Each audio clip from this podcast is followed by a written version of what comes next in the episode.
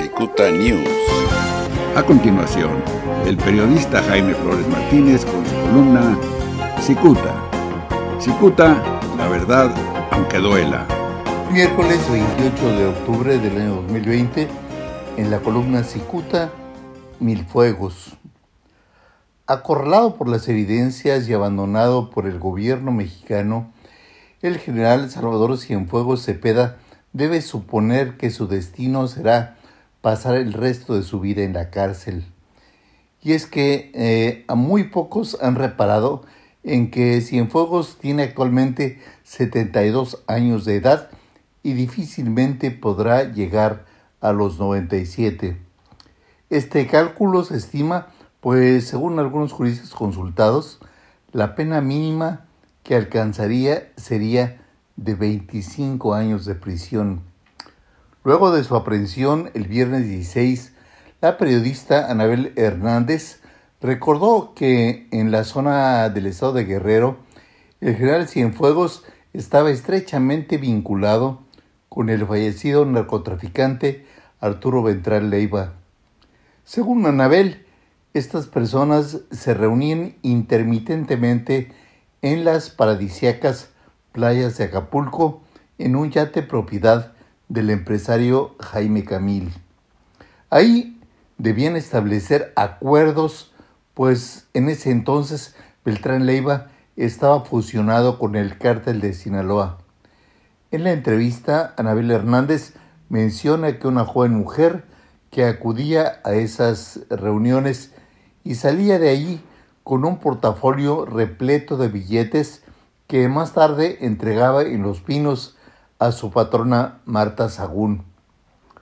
Seguro que la autoridad norteamericana está enterada de los detalles contenidos en ese libro, situación que acorralará a Cienfuegos y dará fuerza a la versión de que fue el Chapo Guzmán quien confirmó a los gringos que Cienfuegos siempre les brindó protección.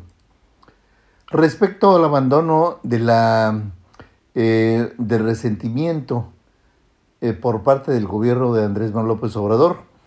El general Cienfuegos tiene bajo la manga una carta para fastidiar la vida al actual comandante de las Fuerzas Armadas de México, es decir, a Andrés Manuel López Obrador.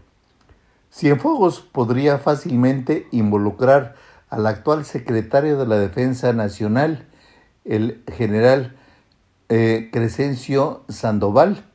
Este último, recordemos, fungió como segundo de a bordo durante toda la gestión anterior, es decir, el gobierno de Peña Nieto, lo que significa que el general Sandoval está enterado de prácticamente todo.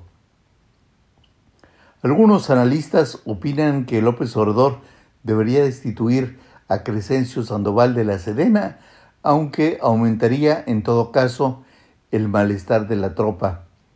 Los soldados están muy resentidos con el presidente, pues suponen que él fue incapaz de maniobrar ante Estados Unidos para evitar el extremo desprestigio internacional de las Fuerzas Armadas de México.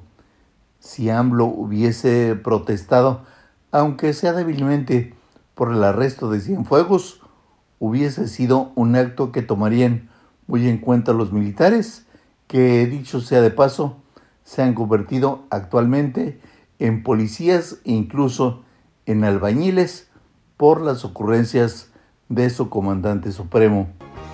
Muchas gracias, les saluda Jaime Flores. La prestigiada columna Cicuta del periodista Jaime Flores Martínez es el eje central de este medio de comunicación.